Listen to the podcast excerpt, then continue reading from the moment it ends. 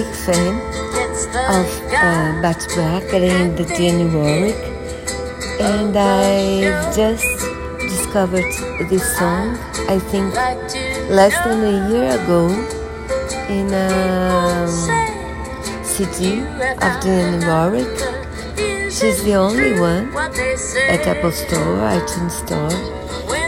So I think this is not famous song, but it's such a sweet one. It tells the story of a girl who wants to know if stories have happy endings because she wants to know if her own story will have a happy ending too. And she asks her guy about that. It's a lovely song. I hope you like it too.